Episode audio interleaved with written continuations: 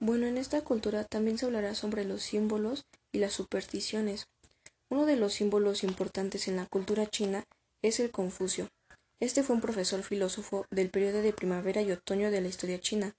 La filosofía de Confucio pone en énfasis el moral individual y sus principios son la base de las tradiciones, cultura y fe en China. La siguiente es el dragón. Este símbolo se produjo ya que el dragón es una criatura legendaria con rasgos de serpiente u otros reptiles. Este símbolo aparece frecuentemente en objetos de los emperadores chinos, incluyendo sillas y trajes. E, y esto representa el poder. La medicina tradicional es otro de sus típicos símbolos. Esta tiene una historia que se remonta a más de dos mil años, incluyendo varias formas de hierbas medicinales, acupuntura, masajes, ejercicios y terapias dietéticas. Kung Fu no se podía quedar atrás. También conocido como Wushu, es una serie de estilos de combate desarrollados durante siglos de China. Este símbolo tiene una forma circular dividida en dos partes, y una de estas es color negro y la otra blanca. Aparte, tienen dos círculos pequeños de su color contrario. El oso panda gigante es considerado como uno de los tesoros nacionales de China y que está al borde de la extinción, ya que quedan menos de dos mil pandas gigantes en todo el mundo. Y por último, la Gran Muralla es, otro de estos símbolos, y tiene un viejo refrán que dice El que nunca ha ido a la Gran Muralla no es un hombre de verdad, pues la Gran Muralla es una de las maravillas del mundo. Estos símbolos son algunos símbolos importantes de China, pero por supuesto hay mucho más. Ahora pasamos a hablar con las supersticiones de la cultura china. En China creen mucho en las direcciones de las casas, ya que para ellos si una casa se construye mirando hacia el norte, traerá ruina y mala suerte para la familia que viva ahí.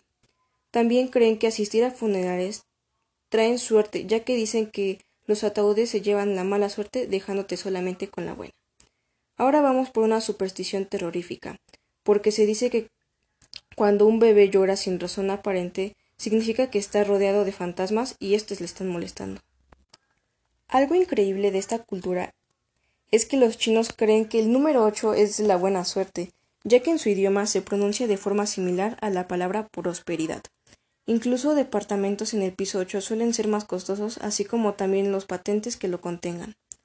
Al elegir una persona para contraer matrimonio, tiene mucho que ver la diferencia de edad entre ellos, y no por razones de compatibilidad, porque el casarse con alguien que sea tres o seis años mayor o menor trae mala suerte a la pareja. Otra de las supersticiones espeluznantes son la ubicación de los espejos. Los chinos jamás tendrán un espejo que mire hacia arriba, o hacia la cama. Y la razón es que el espejo podría robar tu alma mientras duerme y al despertar tu alma podría no retomar el cuerpo quedando atrapado entre dos mundos. Y por último, el visitar a los enfermos, según la superstición china, si alguien visita a un enfermo, debe seguir algunas reglas.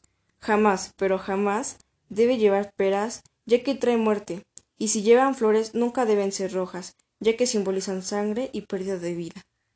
Ahora ya sabes algunos símbolos y supersticiones de esta cultura. Pasaremos con mi compañero Adrián, que les compartirá un poco más de, la, esta cultura china.